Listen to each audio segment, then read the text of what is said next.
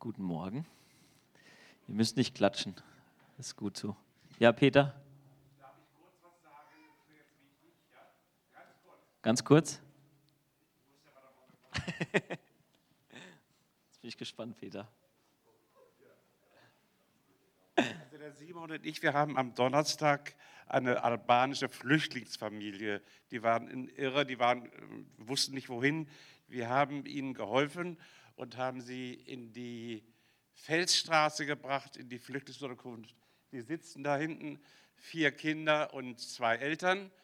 Und wir waren vorhin ein bisschen laut und da bitte ich um Entschuldigung, wenn euch das gestört hat. Aber es war wichtig für mich auch, mit Ihnen ganz kurz auszutauschen, dass Sie meine Nummer haben, dass äh, wir miteinander kommunizieren können und wir Ihnen weiter auf diesem Weg hier, schweren Weg in Deutschland, Ihnen weiter helfen können, dass Sie äh, leben können, wie es für Menschen gehört. Das wollte ich nur sagen. Und, äh, Halleluja, danke Peter. Danke.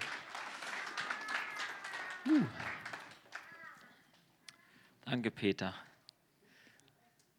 Okay, Halleluja, danke Vater. Du bist gut zu uns. Wir lieben dich, Jesus. Herr, ich bete, dass du unsere Herzen aufmachst, Herr, für dein Wort, dass du zu uns redest, dass du uns ermutigst und uns kräftigst in dir, Herr, dass wir wirklich starke Wurzeln haben in dir, Herr, und feststehen in deiner Liebe. Heiliger Geist, komm jetzt, berühre du unsere Herzen, öffne du unsere Herzen, dass wir wirklich dein Wort aufnehmen können. Und in Jesu Namen binde ich auch alle Verwirrung und alles, was irgendwo in unseren Gedanken uns stören möchte, in Jesu Namen. Ich danke dir, Vater, dass du gut bist. Halleluja.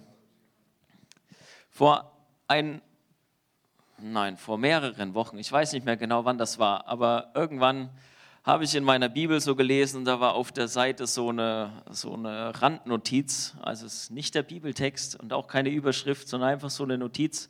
Und da stand, allein die Auferstehungshoffnung gibt in Verfolgung Kraft.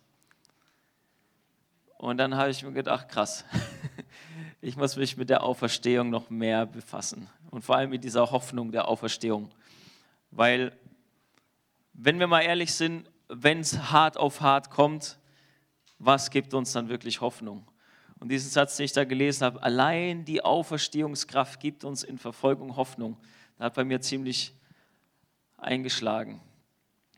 Die Auferstehungskraft, die Auferstehungshoffnung. Ich will nicht sagen, äh, nee, ich rede jetzt nicht über Ostern. Nein, sorry. Okay, aber wir müssen über die Auferstehung reden. Aber nicht nur über die Auferstehung von Jesus, sondern auch unsere Auferstehung. Das ist ja das, was uns so viel Kraft gibt, wenn es eben hart auf hart kommt. Und ich möchte mit euch einfach mal im 1. Korinther, da stand auch diese Randnotiz bei mir, im Kapitel 15 durchgehen. Das ist ein langes Kapitel, wir gucken mal, wie weit wir kommen. Ja. Aber ich glaube, das ist sehr wichtig. Also 1. Korinther Kapitel 15. Als Thema könnt ihr sagen, die Hoffnung der Auferstehung. Ich erinnere euch aber, liebe Brüder, an das Evangelium, das ich euch verkündet habe, das ihr auch angenommen habt, in dem ihr auch feststeht, durch das ihr auch selig werdet, wenn ihr es festhaltet in der Gestalt, in der ich es euch verkündet habe, es sei denn, dass ihr umsonst gläubig geworden wärt. Das ist mal so die Einleitung. Also Paulus sagt, ne, ich erinnere euch dran an das Evangelium, das Evangelium, das euch rettet, ja, wenn ihr es auch so beibehaltet, wie ich es euch gelehrt habe, wenn ihr es nicht irgendwie verändert, wenn ihr nicht was Neues draus macht, wenn ihr es nicht irgendwo vermischt mit irgendeinem anderen Humbug, sondern wenn es das Evangelium ist, das ich euch verkündet habe, dann wird euch das retten. Und in dem steht ihr auch fest und daran will ich euch erinnern, bleibt da drin. Ne? Er sagt, denn als erstes habe ich euch weitergegeben, was ich auch empfangen habe. Auch wichtig, wir können nur das weitergeben, was wir selber empfangen haben. Ne? Und Paulus hat das Evangelium bekommen. Er schreibt an anderer Stelle nicht von Menschen, sondern von Christus selber. Er ist ihm erschienen, der Auferstandene, der lebendige Jesus.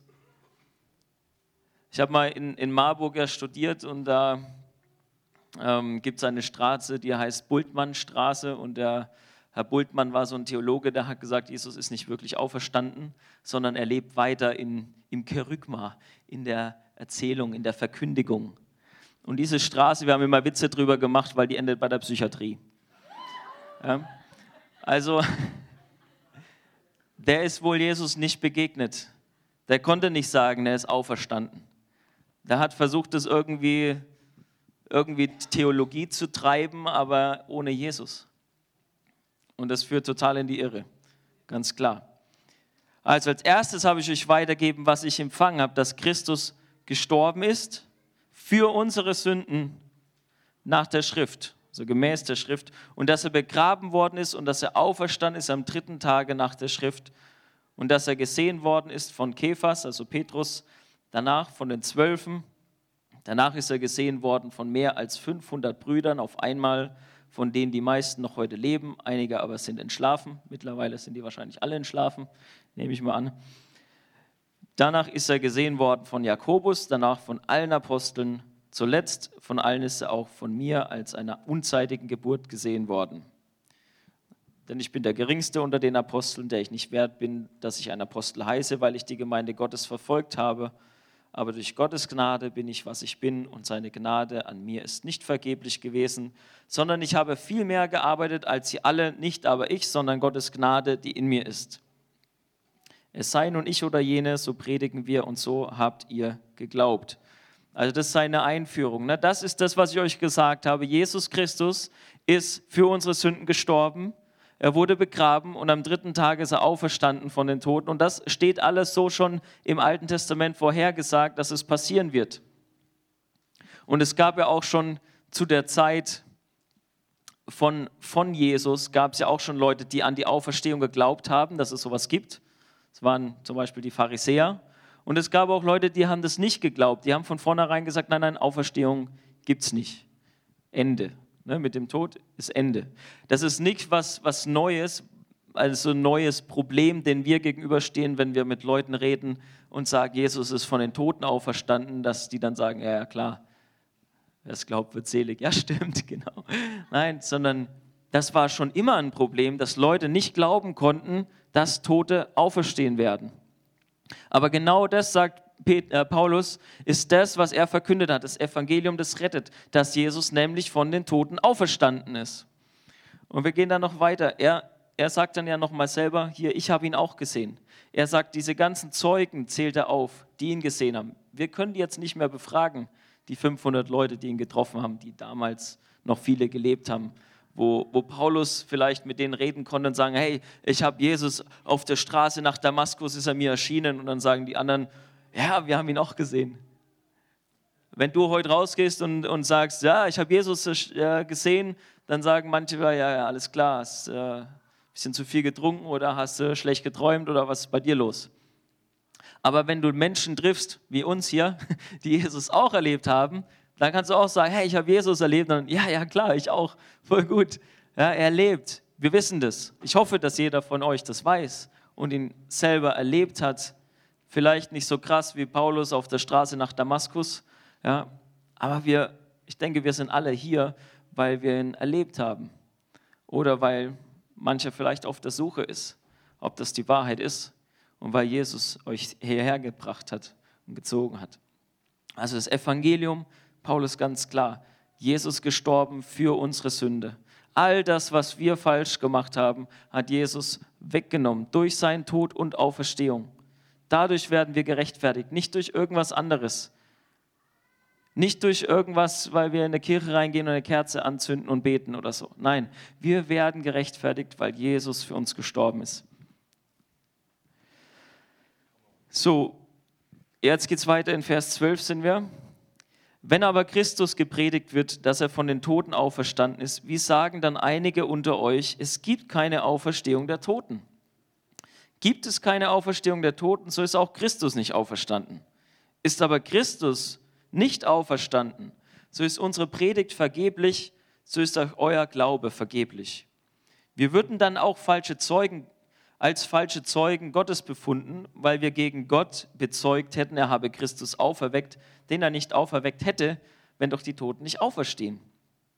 Denn wenn die Toten nicht auferstehen, so ist Christus auch nicht auferstanden. Ist Christus aber nicht auferstanden, so ist euer Glaube nichtig, so seid ihr noch in euren Sünden. so sind auch die, die in Christus entschlafen sind, verloren. Hoffen wir allein in diesem Leben auf Christus, so sind wir die elendsten unter allen Menschen. Mal so weit.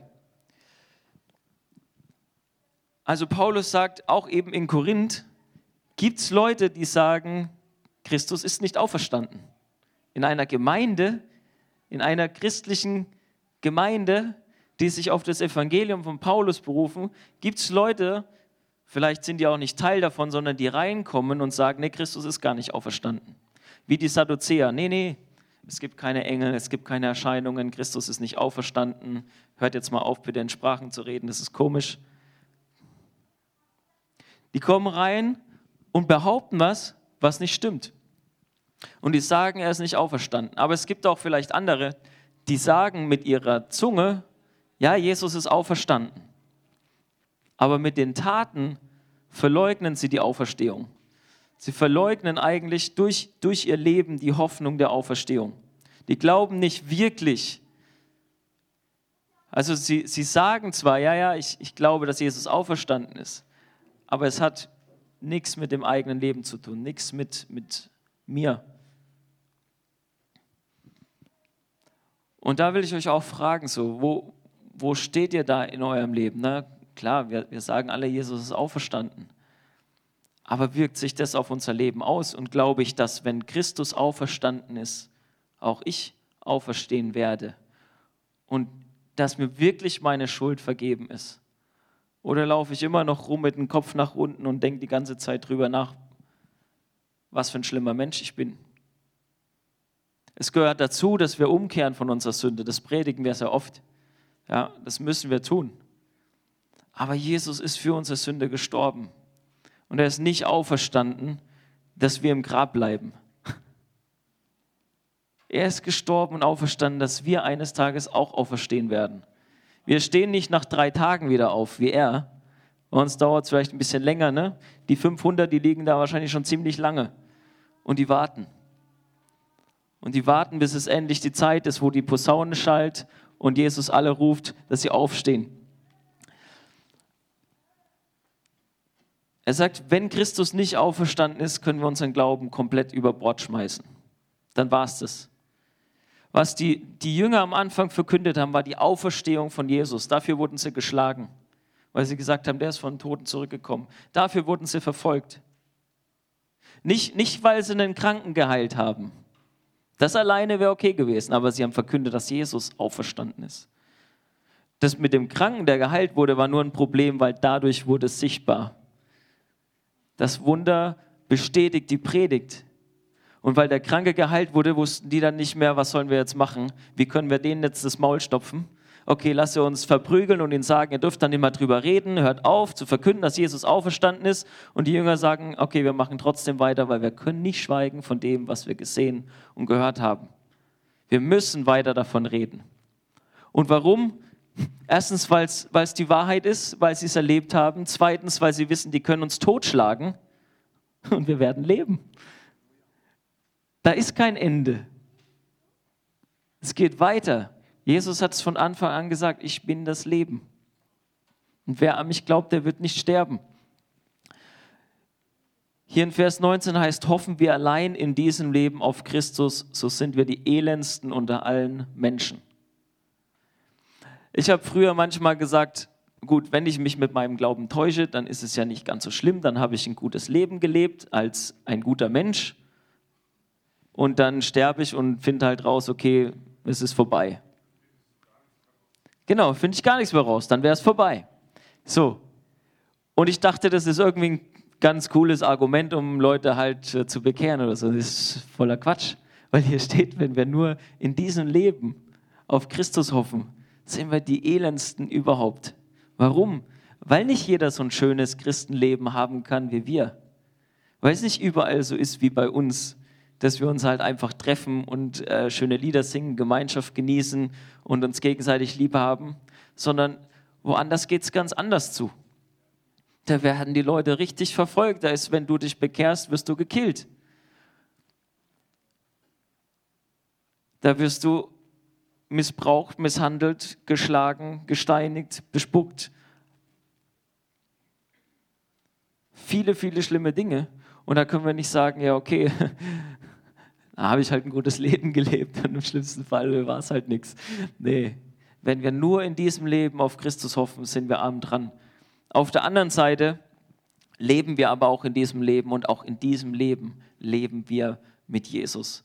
Und er gibt uns die Hoffnung. Und deswegen können wir durch dieses Leben durchgehen und durch die Schwierigkeiten, die wir haben in diesem Leben, ja, mit, mit der Sünde, mit Armut in der Welt, mit Kriegen und all diesen Sachen und wo wir drauf gucken können und durchdrehen könnten, weil es so verrückt ist auf dieser Welt.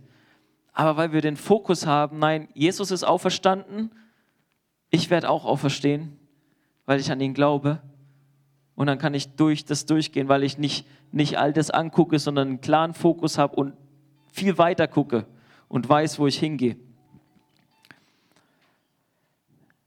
In Vers 20 geht es weiter. Nun aber ist Christus auferstanden von den Toten als Erstling unter denen, die entschlafen sind. Habe ich gerade schon vorgenommen. Denn da durch einen Menschen der Tod gekommen ist, so kommt auch durch einen Menschen die Auferstehung der Toten.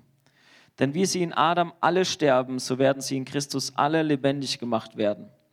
Ein jeder aber in seiner Ordnung, als Erstling Christus, danach, wenn er kommen wird, die, die in Christus, die, die Christus angehören, danach das Ende, wenn er das Reich Gott dem Vater übergeben wird, nachdem er alle Herrschaft und alle Macht und Gewalt vernichtet hat. Denn er muss herrschen, bis Gott ihm alle Feinde unter seine Füße legt. Der letzte Feind, der vernichtet wird, ist der Tod. Denn alles hat er unter seine Füße getan. Wenn es aber heißt, alles sei ihm unterworfen, so ist offenbar, dass der ausgenommen ist, der ihm alles unterworfen hat. Wenn aber alles ihm untertan sein wird, dann wird auch der Sohn selbst untertan sein dem, der ihm alles unterworfen hat, damit Gott sei alles in allem. Also er sagt hier, dass, dass Jesus der Erste war, der auferstanden ist, dass in ihm aber, genauso wie in Adam, alle gestorben sind, in Christus alle wieder lebendig werden. Und an anderer Stelle schreibt Paulus und auch Johannes in der Offenbarung, dass es zwei Auferstehungen gibt. Und Jesus wird eines Tages wieder auf die Erde kommen. Er wird kommen, erscheinen in den Wolken, heißt es im 1. Thessalonicher, ja, und die Posaune wird erschallen und die Toten in Christus werden zuerst auferstehen, sagt Paulus. Die werden zuerst auferstehen und die, die wir noch hier sind, ja, wenn wir so lange noch leben, werden in dem Zug verwandelt. Ihr kommt hier im, im Korintherbrief auch noch drauf, auf diesen neuen Leib, wie wir verwandelt werden. Aber beide, also die Toten und die Lebendigen, gehen Jesus entgegen in den Wolken und er kommt herunter und baut dieses tausendjährige Reich auf und regiert. Und in dieser Zeit wird der Satan weggesperrt und er kann nichts machen. Und nach den tausend Jahren wird er noch mal kurz losgelassen und er verführt die Nationen der Welt und die werden alle gegen die Heiligen kämpfen wollen und Jesus wird sie einfach vernichten. Das ist der große Showdown nach den tausend Jahren. Aber unsere Hoffnung ist, dass wir praktisch schon bei der ersten Auferstehung dabei sind, dass wir, wenn Jesus kommt und die Posaune erschallt, dass wir entweder aus dem Grab rauskommen oder dass wir schon da sind und auf ihn warten und verwandelt werden in einem Augenblick. Also erst Jesus ist auferstanden von den Toten, dann wir und dann am Ende, also nach dem tausendjährigen Reich, wenn, wenn Jesus das Reich praktisch an seinen Vater übergibt, so steht es ja hier, habe ich gerade vorgelesen, wenn er das Reich übergibt, dann wachen alle Toten auf. Das lesen wir auch in der Offenbarung. Alle Toten aus dem Meer, aus der Erde, überall werden sie hergebracht. Und alle werden gerichtet. Alle werden gerichtet. Aber er sagt auch, selig sind die, die in der ersten Auferstehung dabei sind. Wenn Jesus kommt und du aufwachst, Halleluja wenn Jesus kommt und wir noch da sind und ihn erwarten voller Freude und wir verwandelt werden, Halleluja, ja, dann sind wir, sind wir da dabei. Und es gibt kein Leid mehr, kein Geschrei mehr, keine Sünde, kein Nix. Es gibt nur noch das Gute. Und Jesus wird herrschen. Und das ist das, was, was wir wollen. Und das ist unsere Hoffnung. Und das ist das, was uns durchtragen wird, wenn es hart auf hart kommt. Jetzt kommt ein komischer, komischer Vers hier. Vers 29, was soll es sonst, dass sich einige für die Toten taufen lassen? Wenn die Toten gar nicht auferstehen, was lassen sie sich dann für sie taufen? Und was stehen wir dann jede Stunde in Gefahr? So wahr ihr, liebe Brüder, mein Ruhm seid, den ich in Christus Jesus, unseren Herrn, habe. Ich sterbe täglich. Habe ich nur im Blick auf dieses Leben in Ephesus mit wilden Tieren gekämpft? Was hilft's mir? Wenn die Toten nicht aufstehen, dann lass uns essen und trinken, denn morgen sind wir tot. Lasst euch nicht verführen. Schlechter Umgang verdirbt gute Sitten. Werde doch einmal recht nüchtern und sündigt nicht, denn einige wissen nichts von Gott. Das sage ich euch zur Schande. Also er sagt sowas Komisches, ja, warum lassen sich Leute taufen für die Toten, wenn doch die Toten gar nicht auferstehen? Ich kenne das von den ich kenne das nicht von den Mormonen, weil ich bei den Mormonen war, sondern ich weiß, dass die Mormonen sowas machen, ja? dass sie ihren Stammbaum durchwühlen und gucken, gibt es da noch jemanden, der noch nicht getauft ist, okay, wann ist der nächste Taufgottesdienst, ich lasse mich anstelle von dem taufen, damit der dann da irgendwo in der Sphäre, wo er gerade schwebt, dann plötzlich getauft ist, damit er weiterkommt und irgendwann Gott wird. Komische Irrlehre. Ja? Andere Gruppen machen das auch, die sagen, okay, eben Ne, bei den Mormonen kann man sich sogar stellvertretend verheiraten und so für die Toten. Okay, das geht nicht. Okay. Ja, ich glaube nicht, dass Paulus hier davon spricht, hey, ähm, das ist eine normale Sitte, das machen wir so, lasst euch mal alle jetzt für die Toten taufen. Es gibt für mich eigentlich nur zwei Möglichkeiten. Das eine ist, entweder sagt er das einfach nur als Argument, weil es halt solche Leute gibt, die das machen. Er sagt aber nicht, dass es richtig ist, aber er sagt trotzdem halt als veranschaulicht diesen Punkt, hey, es gibt sogar Leute, die sich extra noch für die Toten taufen lassen. Also die sollten doch wenigstens glauben, dass die Toten auferstehen. Was ist los bei euch? Das heißt nicht, dass es richtig ist. Eine andere Auslegung, die ich auch sehr spannend fand zu der Sache, war, dass sich die Leute quasi anstelle von den Toten taufen lassen. Nicht stellvertretend, sondern dass sie zum Beispiel, ja, Zirkus, Christen werden hingerichtet, von Löwen zerfetzt. Alltag, schlimmer Alltag, ja, nicht bei uns, aber damals. Christen werden hingerichtet und der, der, das Blut der Märtyrer ist der Same der Kirche. Das heißt, die, die anderen Leute sehen, wie diese Christen sterben und sie lassen sich taufen an denen ihrer Stelle.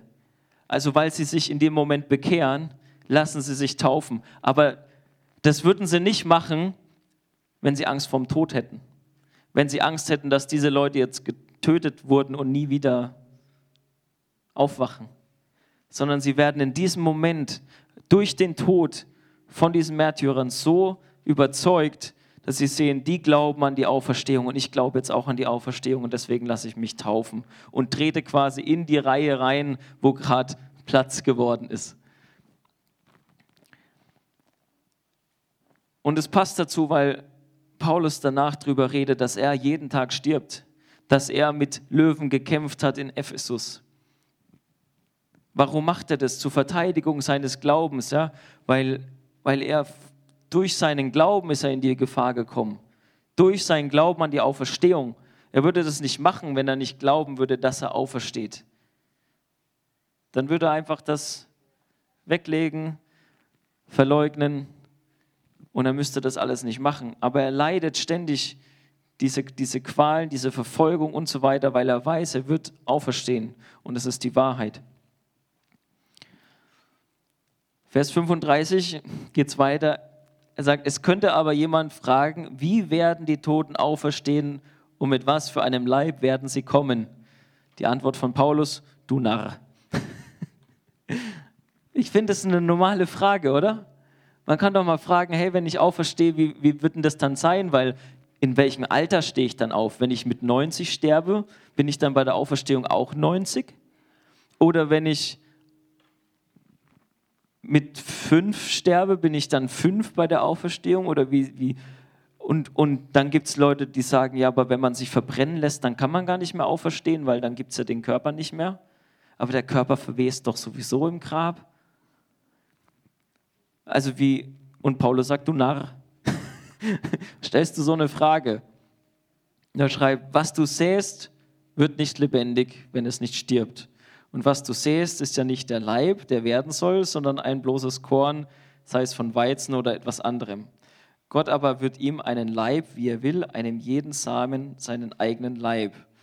Nicht alles Fleisch ist das gleiche Fleisch, sondern ein anderes Fleisch haben die Menschen, ein anderes das Vieh, ein anderes die Vögel, ein anderes die Fische. Und es gibt himmlische Körper und irdische Körper, aber eine andere Herrlichkeit haben die himmlischen und eine andere die irdischen. Einen anderen Glanz hat die Sonne, einen anderen Glanz hat der Mond, einen anderen Glanz haben die Sterne, denn ein Stern unterscheidet sich vom anderen durch seinen Glanz. Paulus redet da ziemlich viel, ohne viel zu sagen. Er macht sehr viele Vergleiche. Ne? Im Endeffekt sagt er einfach nur, das, was stirbt, ist nicht das, was dann wieder aufsteht.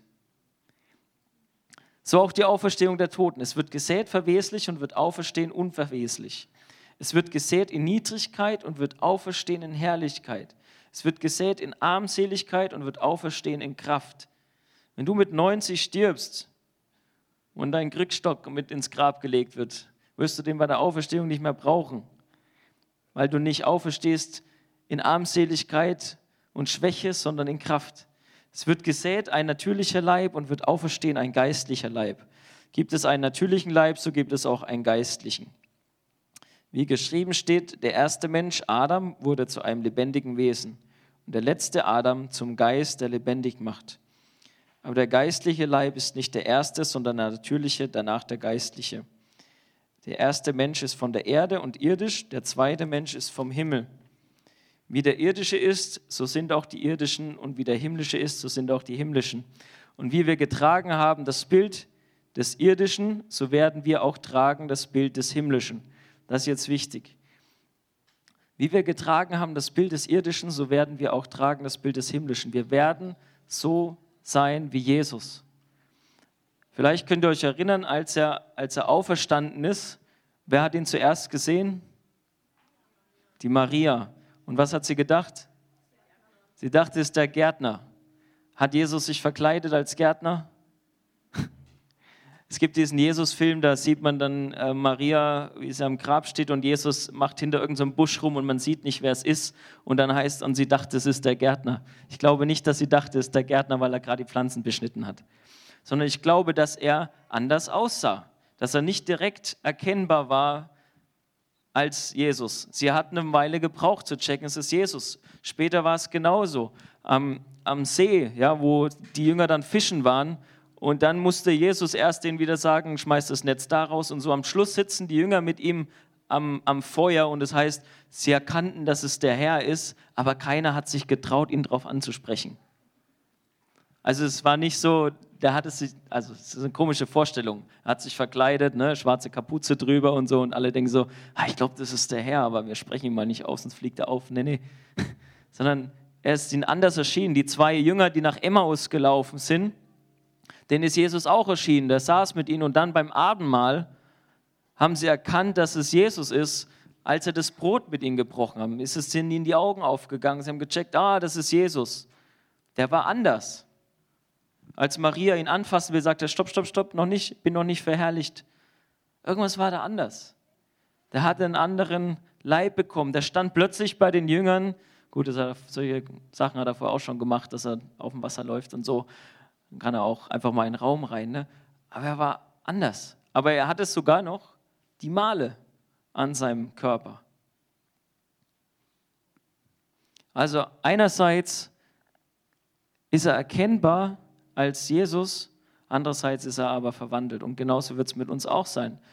Und ich kann euch nicht genauer erklären, wie es sein wird, aber das ist das, was ich hier rauslese. Ja? Wir werden verwandelt werden, wir werden einen neuen Leib haben, wir werden keine Kreuzprobleme mehr haben, wir werden keine Knieprobleme mehr haben, wir werden sein wie Jesus. Im ersten Johannesbrief heißt das, jetzt, wir sind Kinder Gottes, aber es ist noch nicht offenbar, was wir sein werden. Aber wenn er kommt, werden wir sein, wie er ist, weil wir ihn sehen. Also wir werden sein wie er. Das ist das, was wir Neues bekommen. Und jetzt warten wir drauf. Die ganze Schöpfung wartet drauf. Ne? Paulus sagt es im Römerbrief. Die ganze Schöpfung wartet drauf auf die Offenbarung der Söhne Gottes. Das heißt nicht, dass die Schöpfung gerade drauf wartet, dass wir irgendwie äh, eine Umweltschutzgesetz äh, da beitreten und die Welt retten, sondern die Schöpfung wartet darauf, dass Jesus wiederkommt und wir verwandelt werden und die Schöpfung erlöst wird von dem Fluch. Und dann ist alles gut. Halleluja. Ich lese mal hier weiter. Das sage ich aber, liebe Brüder, dass Fleisch und Blut das Reich Gottes nicht ererben können und wird das Verwesliche nicht erben, die Unverweslichkeit. Siehe, ich sage euch ein Geheimnis. Wir werden nicht alle entschlafen, wir werden aber alle verwandelt werden. Und das plötzlich in einem Augenblick zur Zeit der letzten Posaune, denn es wird die Posaune schallen und die Toten werden auferstehen, unverweslich, und wir werden verwandelt werden. Also wenn wir, habe ich vorhin schon gesagt, wenn wir quasi erleben, wie Jesus zurückkommt, werden wir nicht erst sterben und auferstehen, sondern wir werden direkt verwandelt. Denn dies Verwesliche muss anziehen die Unverweslichkeit und dies Sterbliche muss anziehen die Unsterblichkeit. Wenn aber dies Verwesliche anziehen wird, die Unverweslichkeit, und die Sterbliche anziehen wird, die Unsterblichkeit, dann wird erfüllt werden das Wort, das geschrieben steht, der Tod ist verschlungen vom Sieg. Tod, wo ist dein Sieg? Tod, wo ist dein Stachel? Der Stachel des Todes aber ist die Sünde, die Kraft aber der Sünde ist das Gesetz. Gott aber sei Dank, der uns den Sieg gibt durch unseren Herrn Jesus Christus. Darum, meine lieben Brüder, seid fest, unerschütterlich und nehmt immer zu in dem Werk des Herrn, weil ihr wisst, dass eure Arbeit nicht vergeblich ist in dem Herrn. Also wir warten darauf, dass Jesus wiederkommt. Das Verwesliche, sagt er, muss das Unverwesliche, wir werden verwandelt bei seiner Wiederkunft. Wir werden so sein wie er und werden für immer bei ihm sein. Und jetzt natürlich, in dieser Zeit gehen wir durch verschiedene Leiden, durch verschiedene Verfolgungen und so weiter. Und wir nicht so viel wie andere momentan. Aber Paulus hat es versprochen, dass jeder, der ein frommes Leben führen will, der wird Verfolgung erleiden. Aber unsere Hoffnung ist die Auferstehung in Jesus. Wenn die Posaune schallt, werden wir aufstehen. Und jetzt eine Frage an euch. In Offenbarung heißt es ganz am Ende, und der Geist und die Braut sagen, komm. Und wer es hört, spreche, komm. Wie oft betet ihr, komm? Also nicht nur, komm, Jesus, helf mir mal gerade in meiner Situation hier. Komm, Jesus, ich brauche ein neues Auto. Komm, Jesus, ich brauche dies. Komm, Jesus, ich habe gerade Stress mit meinem Bruder komm Jesus, kannst du mir mal da helfen? Nee, sondern wirklich, komm Jesus, bring's zu Ende. Erlöse uns die ganze Welt. Er sagt hier, die Braut und der Geist sagen, komm. Und ich denke mir, wenn wir nie diesen Ausruf machen, ne? komm, und diese Sehnsucht im Herzen haben, dass Jesus kommt, gehören wir dann zur Braut? Also bestenfalls sind wir dann eine, eine schlechte Braut, die sich ihren Bräutigam gar nicht so richtig herwünscht. Aber wenn wir wirklich die Braut sind und diese Auferstehung, die Verwandlung und das Zusammensein mit Jesus herbeiwünschen, dann, dann beten wir, komm, komm, Herr Jesus. Und ich glaube, in diesem Gebet wird sich ganz viel offenbaren. Deswegen will ich das, dieses Gebet mit euch jetzt sprechen, auch als, als Abschluss von der, von der Predigt, dass wir das wirklich beten.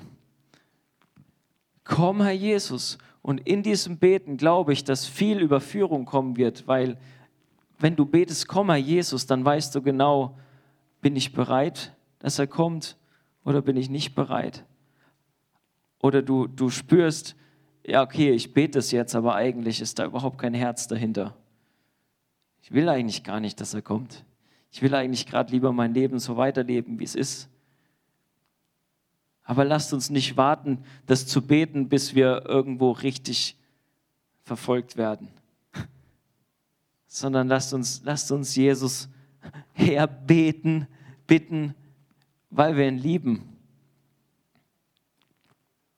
Lasst uns jetzt einfach alle aufstehen und wirklich dieses Gebet sprechen. Nicht nur einmal, sondern mehrmals. Und das, was ihr auf dem Herzen spürt, dann das auszusprechen. Aber lasst uns wirklich das genau so. Komm, Herr Jesus. Komm, Herr Jesus. Komm, Herr Jesus. Komm, Herr Jesus.